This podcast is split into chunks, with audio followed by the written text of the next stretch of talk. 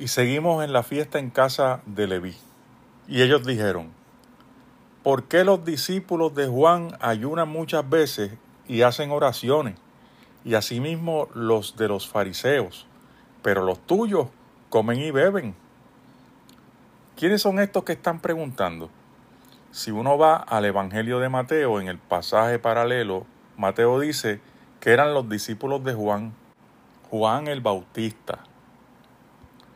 Y Marcos, en su pasaje paralelo, añade que también en ese grupo estaban los discípulos de los fariseos.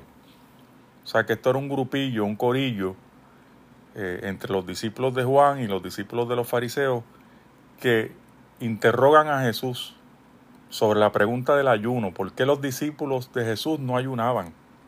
Tal parece que no quedaron satisfechos con la respuesta de Jesús respecto a la fiesta en casa de Leví, es decir, Mateo, y ahora arremeten contra sus discípulos e indirectamente ponen a Jesús como un mal maestro. En el episodio anterior vimos que Leví le había hecho una fiesta a Jesús y había invitado a todos sus amigos, los publicanos. Y entonces los escribas y fariseos que estaban allí murmuraron contra los discípulos y le dijeron, mira, ¿por qué comen ustedes con publicanos y pecadores?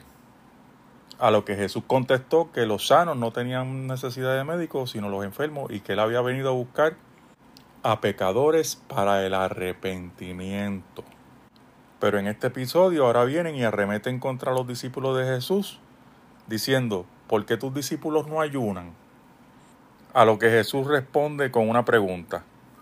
¿Acaso aquellos que están de bodas ayunan mientras el esposo está con ellos?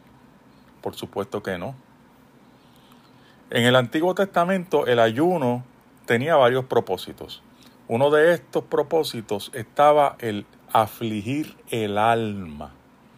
El ayuno se practicaba en las fiestas solemnes como el Yom Kippur, que es el día de la expiación. Y también el ayuno servía como una expresión de dolor. Es como una forma de guardar un luto. Otra razón por la que se ayunaba era por penitencia y humillación delante de Dios.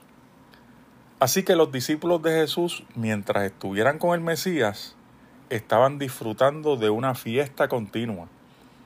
Pero que en este caso esa fiesta iba a durar poco, ¿no? Iba a ser por un breve tiempo.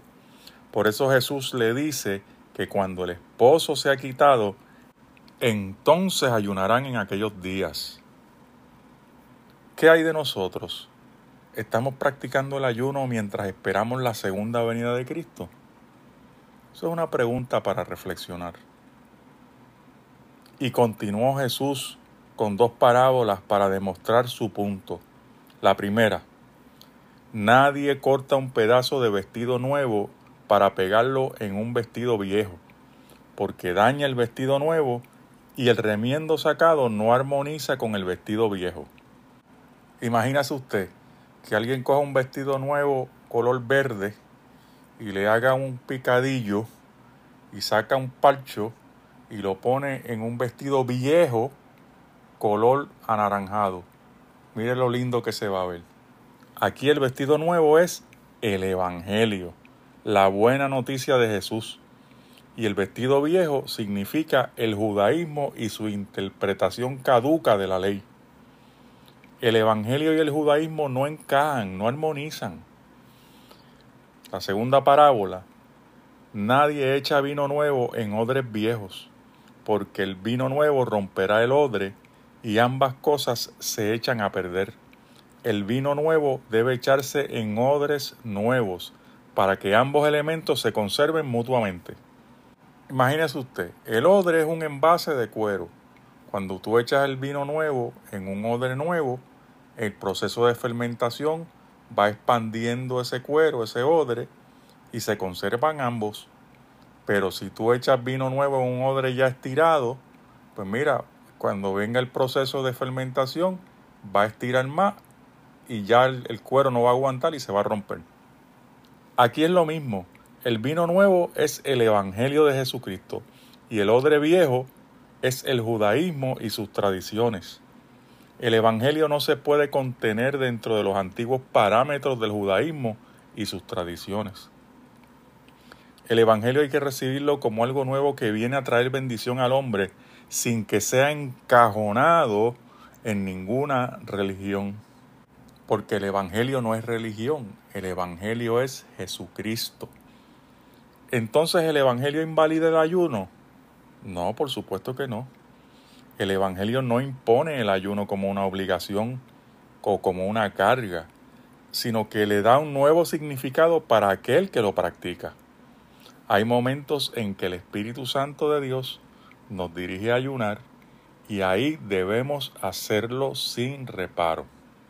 El ayuno no es otra cosa que un medio de gracia, una disciplina espiritual que nos ayuda a acercarnos a Dios y a someter nuestro ego que tanto daño nos hace.